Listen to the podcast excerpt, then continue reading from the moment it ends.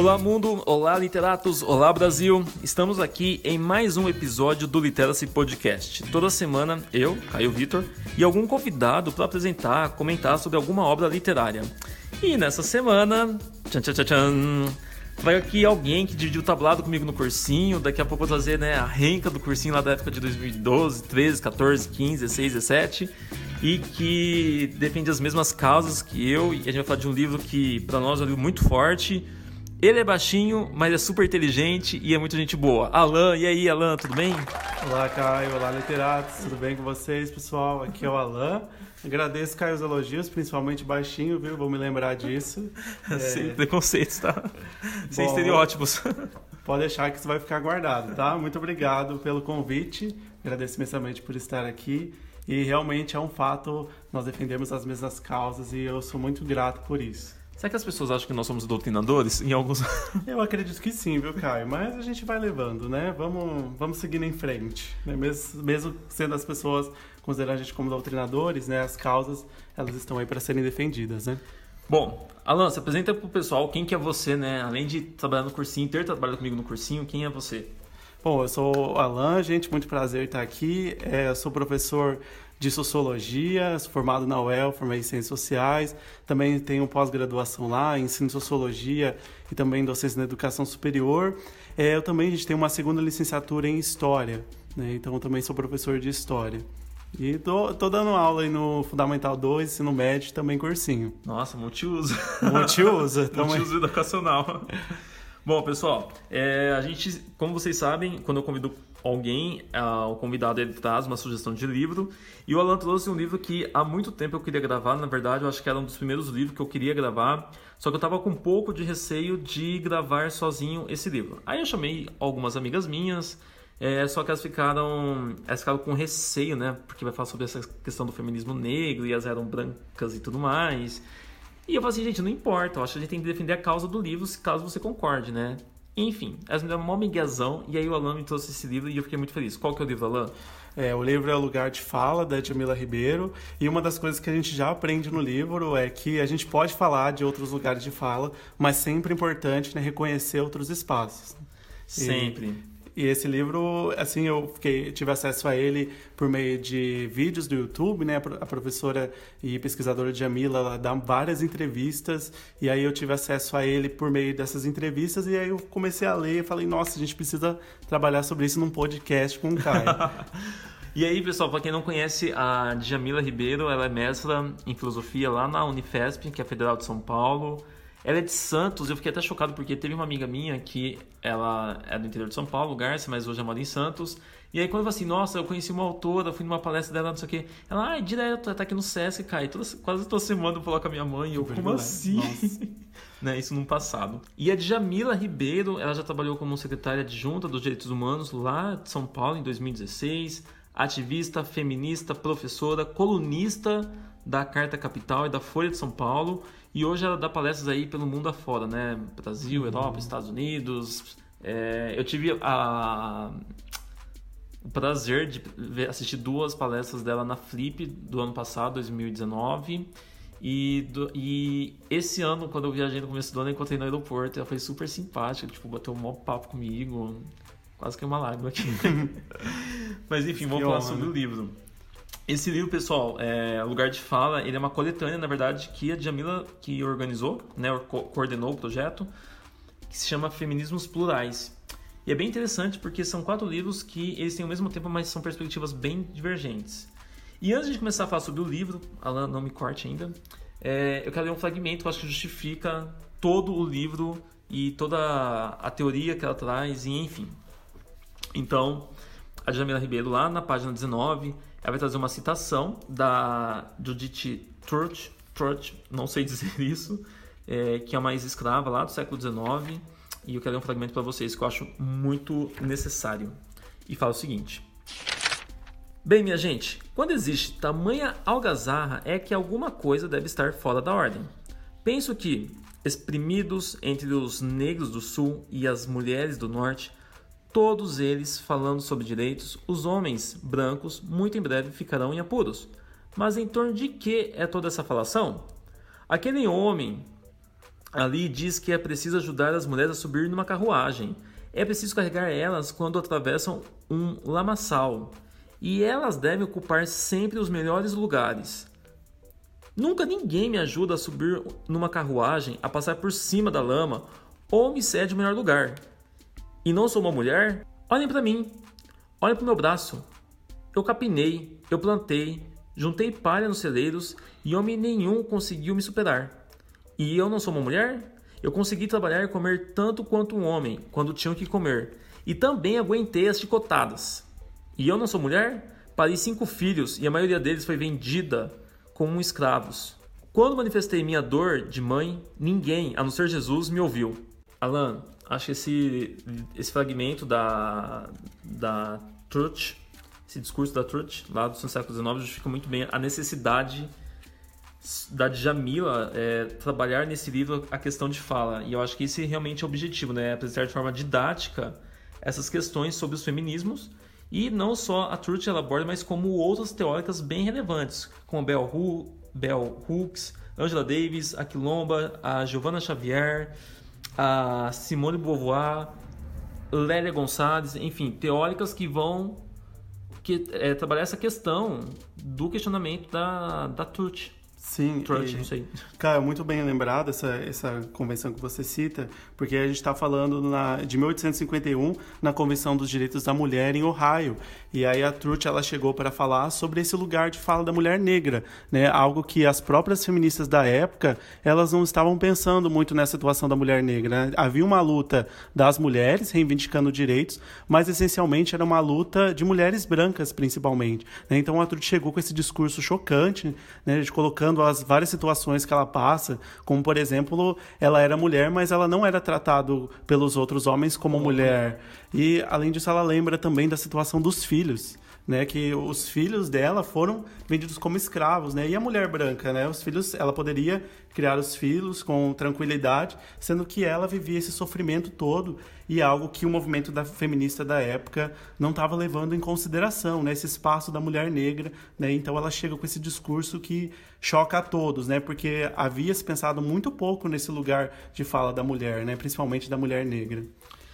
E, e o livro, pessoal, vai ser composto em quatro partes. Então, nessa primeira parte faz um resgate histórico, que a gente vai comentar essas, essas outras partes.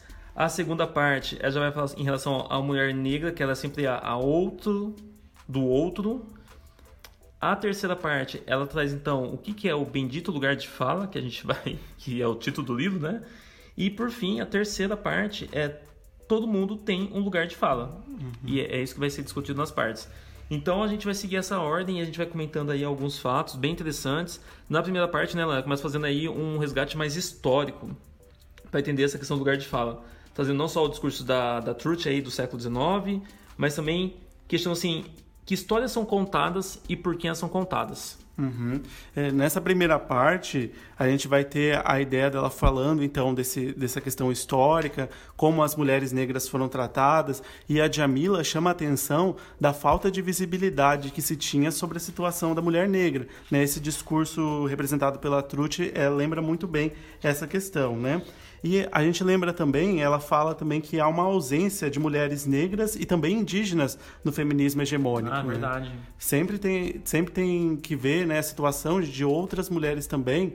E isso é uma das características do feminismo negro que a gente já pode estar colocando aqui, que o feminismo negro, na verdade, ele não vai só defender a luta das mulheres negras, né? ele vai defender também outras formas, outras é, vai olhar também para outros lugares de fala para além da mulher negra, né, colocando essas situações, né, mostrando que esses lugares existem, né, que precisam ser discutidos, que precisam ser vistos, precisam ter visibilidade tanto quanto outras questões também, né, outras formas de opressão.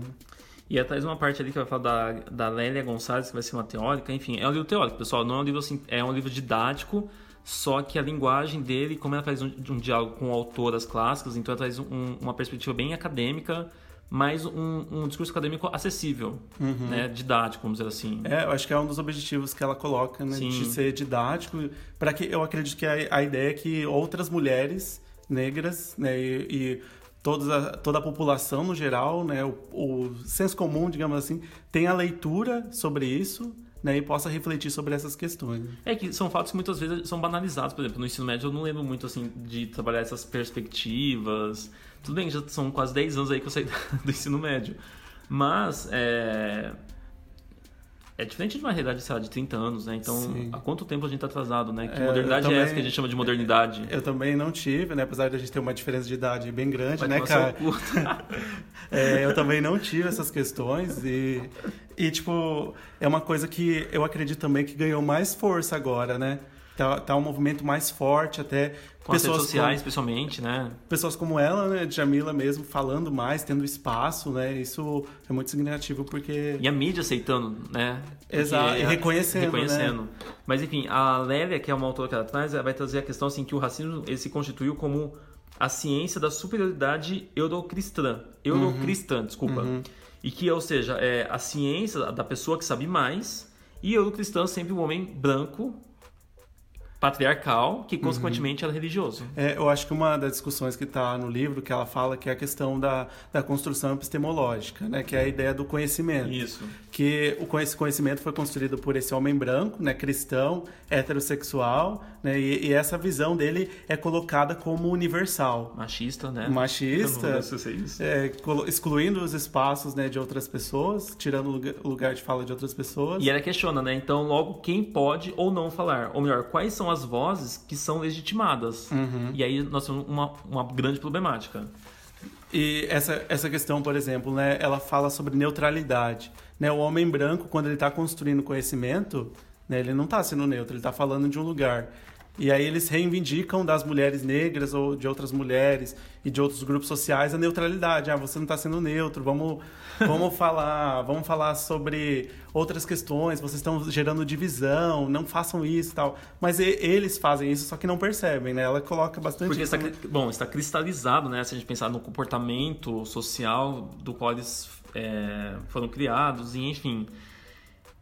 E aí ela até questiona assim, né? Como que o poder e a questão da identidade funcionam juntos a depender dos seus, dos seus contextos, né? Que você acabou de falar. A partir do momento que o homem branco ele fala de um posicionamento de um lugar social, eu estou falando dentro de um contexto social. Então, uhum. logo, não pode ser universal, ele não pode falar por todos. Que quem diz isso, e aí isso é bem comum nas falas políticas, se a gente pensar, né? É uma baita falácia. Sim porque eu tenho um contexto social do qual ele pertence, eu tenho uma questão de identidade, de gênero, de raça, orientação sexual, e que tudo isso vai influenciar no seu discurso. Uhum. E aí vai, ela vai colocar, né, que o que está fora disso, né, o que está fora desse homem branco, né, construindo conhecimento, desse, dessa visão desse homem heterossexual, é o outro né? E que essa já seria a segunda parte do livro, que seria a mulher negra, o outro do outro. Eu achei genial esse termo, é, eu nunca tinha ouvido esse, esse título, né? É, a mulher do outro já ouvi, já ouvi falar em algum momento aí da vida, mas quando eu coloco a mulher negra, a, o outro do outro, porque aí ela vai trazer então uma pirâmide uhum. social, e que essa pirâmide vai ser composta aí, é, a quilomba, se não me engano, que apresenta, alguma coisa assim, e que nessa pirâmide eu tenho então no topo um homem branco, depois a mulher branca, um homem negro e por fim a mulher negra. E que a mulher negra vai ser então a, a, o, a, o resto praticamente, né? E não vou falar assim, talvez uma pirâmide social de ser a base, mas ser assim a, a última a ser pensada, uhum. a, a última que tem legitimidade, que tem voz e tudo mais. É, porque numa discussão sobre racismo, o sujeito é o homem, é o homem negro. Né? Numa discussão sobre gênero, o sujeito é a mulher branca. Né? Então, Verdade. por isso se constitui o outro do outro, né? Porque ela, o outro seria no, na questão racial o homem negro. E a mulher negra é o outro do outro, porque ela está em outra situação. Sim. E a mesma coisa, a mesma coisa na questão de gênero, né? A mulher negra sendo o outro da, da mulher mulher da mulher branca, que já é o outro fora do homem branco, né? E ela traz um dado aqui, cara, que eu fiquei bem em choque. Tudo bem que é um dado desatualizado, mas eu acho que não tivemos tantas mudanças significativas de 2015 para cá em relação a esses tópicos. Não, acredito sim que tivemos mudanças significativas, mas para pior, penso uhum. eu. Então, que nessa, nessa pirâmide aí que a Quilomba apresenta, que ela resgata no seu livro, que é uma pirâmide da Quilomba, a violência doméstica diminuiu 9% em 2015 para a mulher branca. Uhum. Em contrapartida, para a mulher negra foi quanto? Subiu 54,8%. é foda isso. É, isso acho que ela está chamando a atenção, né? Um ponto importante que quando se pensa políticas públicas, por exemplo, políticas públicas voltadas para mulher, para mulher, né? Se pensa a mulher branca. branca. É, se esquece da situação da mulher negra. Então, políticas públicas foram criadas para combater a violência doméstica, tiveram sua efetividade mais no grupo das mulheres brancas. E como a mulher negra fica nessa situação de não ser contemplada nas políticas públicas, aí se coloca esse aumento aí de 54,8% da violência doméstica da mulher. É isso, né, cara? A gente passou, acabou de passar por um período de pandemia, né? então a gente teve um. Pode ser que esses números aí têm aumentado, né? Teve essa discussão. Sim, né? discussão de que né, esse isolamento social gerou um número mais. subiu não sei quantos por cento, né? A questão uhum. da, da, violência doméstica, enfim, uma triste realidade. E, e, e, é interessante que ela também, assim, gente, ela faz um diálogo teórico muito bacana, é, não é tão complexo assim. Acho que, na verdade, para você ter a primeira experiência sobre esse tema, eu acho que Lugar de Fala é um livro que você tem que começar a ler. E ela vai trazer um pouco da Simone Beauvoir, daquele livro Segundo Sexo, que é um livro aí dos anos, é, não sei, primeira metade do século XIX, acho que vai ser ano 40, alguma coisa, 40, Sim. enfim. E que a Simone Beauvoir ela já traz uma categoria do outro, né? E aí ela traz algum exemplo que vai citar a questão de habitantes de certa aldeia e que eles, que as pessoas que vão para essa aldeia são pessoas que não pertencem a eles. Assim, os negros para os racistas, os norte-americanos. Então, se eu pensar que eu tenho uma comunidade branca e eu tenho uma pessoa que não pertence à minha comunidade branca, ela é o outro. Ele é, o, ele é o outro. E aí, esse conceito, que é um conceito que é, acho muito importante você trabalhar assim, até ensino médio, sei lá, fundamental já dá para trabalhar esse conceito e a gente muitas vezes não acaba trabalhando. Uhum. E aí você vê quanto que existe um sistema também, né, que parece que fomenta. É, é até a visão histórica, né, cara, sobre a questão de do olhar que se olha para a história, sempre esse olhar do colonizador. Eu acredito que hoje a discussão esteja melhorando, melhorando né? Mas a gente ainda tem esse debate e pensar nessa questão da mulher negra, né? Olhar para a história com esse, esse lugar de fala da mulher negra vai ser essencial, né? E pensar aí é, essa situação das mulheres, né? Gente, a questão que ela coloca também, ela, ela lembra uma autora que é a Collins, que ela fala sobre o forasteiro de dentro né, que a mulher negra ela estaria nessa situação. Então, além de ser o outro do outro, ela seria esse forasteiro de dentro, né, que seria aí o, o a questão do movimento feminista, né, tá ligado a essa ideia, a questão do movimento feminista, quando coloca aí a, a mulher como outro de uma situação de fora, né, da espaço de fronteira, alguma coisa assim. Isso e, e ela sendo forasteira nesse próprio espaço que já é de fora, né? Por isso forasteira de dentro, é um conceito muito uma metáfora muito interessante pensar essa questão, porque ela não está tendo reconhecimento, né? Ela está chamando a atenção que a mulher negra não está tendo reconhecimento que deveria ter nesses, nesses espaços de discussão feminina, por exemplo. Né? E aí, depois desse apanhado histórico que ela traz pra gente, ela, na terceira parte, ela vai então definir o que, que seria o bendito lugar de fala. Uhum. Né? O que, que seria então, Alan? A, a ideia, essencialmente, ela começa o, essa terceira parte é, pensando nas origens do conceito do lugar de fala, que no primeiro momento a gente está falando de um conceito ligado à comunicação, que era essencialmente é, uma análise do discurso de grupos diferentes. E, e que mesmo assim ele é bem certo, tá, pessoal? É, é um, eles acreditam que, mas se você pesquisar bem sobre, você vai ver que eles não sabem de onde veio esse termo. Uhum. E até daí ela relembra algumas autoras, como a Spivak, que ela tem um texto super, super importante para essa discussão, que é Pode o Subalterno Falar? Né, que, é, que é a questão sobre justamente isso, né? Porque colocando aí alguns grupos sociais como subalternos, eles poderiam falar, né? Essa é a pergunta que a Collins faz, que a Jamila lança a mão nessa, nessa parte da obra. Quem pode falar nessa sociedade patriarcal, né? Uhum, quem, quem tem voz, né? E, e, nessa questão, quando ela então traz essa visibilidade sobre é, quem fala quem pode falar numa sociedade patriarcal, é interessante pensar que ela justifica assim, né, que todo mundo tem um lugar de fala, que é o nosso contexto. Mas como que nós falamos a partir do nosso lugar de fala? Uhum. E que isso já vai entrar um pouco na, na, quinta parte, né, que é a, desculpa, a quarta parte, que ela vai falar que então todo mundo tem uma localização socialmente falando, mas como que a gente fala a partir do desse nosso lugar? E que eu acho que para mim, não sei lá, mas para mim acho que é o ponto clave, é, chave da questão, é como que a gente fala a partir do nosso lugar de fala. Uhum. Porque é, eu, professor Caio, é, como que eu falo a partir do meu lugar de fala, então, dentro de da posição social da qual ocupo, de acordo com o meu histórico familiar. Então, como que eu reproduzo isso? Uhum. Acho que são questões que alguns extremos não aceitam, inclusive, né? Sim. Eu estava comentando com aqui um debate que tem mulher que não aceita que homem fale sobre feminismo, né? Aham. É, e a gente tem que. Eu acredito que ela tá dando uma lição de humildade, assim. Tipo, seja. Reconheça que o seu espaço é um espaço socialmente construído. Então você vai estar falando, você pode falar de outras situações, mas você vai estar falando de um lugar. Sempre em um lugar. E é pensando, pessoal, sempre uma questão de coletivo, nunca individual. Porque, assim, algumas pessoas, por exemplo, que são negras, por exemplo, elas, elas passaram por experiências que é, não estão essencialmente ligadas ao racismo. Porque, por exemplo, vão falar, ah, eu não sofri racismo. Mas, espera aí, esse é, o, é a sua experiência pessoal. Quando a gente está falando de lugar de fala, a gente está falando de um lugar social né, e não individual. Então, quando ela coloca assim que você vai estar falando desse lugar, você está falando de um lugar social. Portanto, a, as suas experiências pessoais elas são importantes, mas a gente está falando de experiências compartilhadas, né, não de experiências individuais apenas.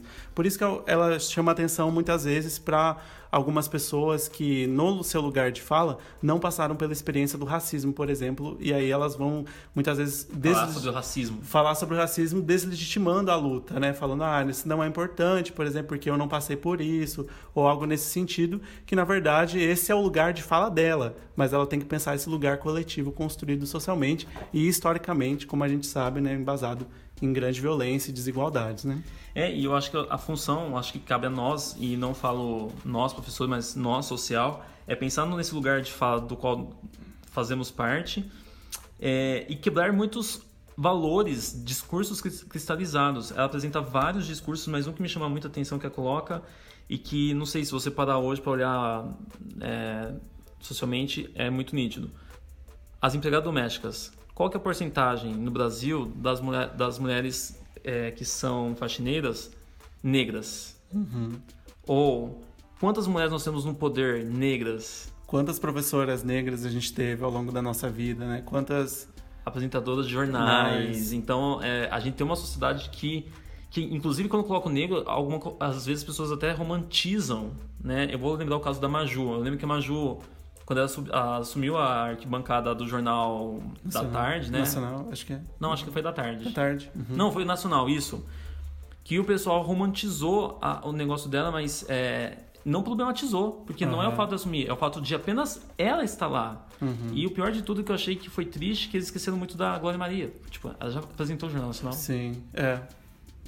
é algumas são silenciadas, né? Algumas... Sim, então é. É, triste pensar nisso, de como que eles romantizam algumas situações e não problematizam para falar sobre essa questão do lugar de fala, da questão do negro e tudo mais. É, o ponto-chave, eu acredito que é um conceito-chave para entender a obra é a questão da interseccionalidade, Sim. que é a junção entre as formas de opressão. Então, quando a gente pensa a mulher negra, a gente está falando de uma opressão de raça e uma opressão também de gênero. Sim. Então, junta as duas formas de opressão e pensa aí esse lugar, esse espaço socialmente construído. E é importante dizer que ela também vai, vai propor não hierarquizar as opressões, né? Não, não falar que um sofre mais opressão que o outro, né? Mas pensando sempre nessa questão do lugar social e pensando nesse lugar que a partir disso, né, você vai construindo então a, as falas, né? Da onde que está surgindo é, o discurso, da onde que está surgindo o lugar de fala. E eu acho que teve uma outra coisa que é importante a gente ressaltar, Alan, que é a questão do lugar de fala que é diferente de representatividade, né? Uhum. É, e voz também, né? Quando, gente, quando falo assim que nós queremos voz, não é voz no sentido de existência, mas do debate político, né? De um debate real político, vamos falar assim. Mas a, a questão do lugar de fala, é, que é diferente da representatividade, é muito importante a gente lembrar. O que, que seria?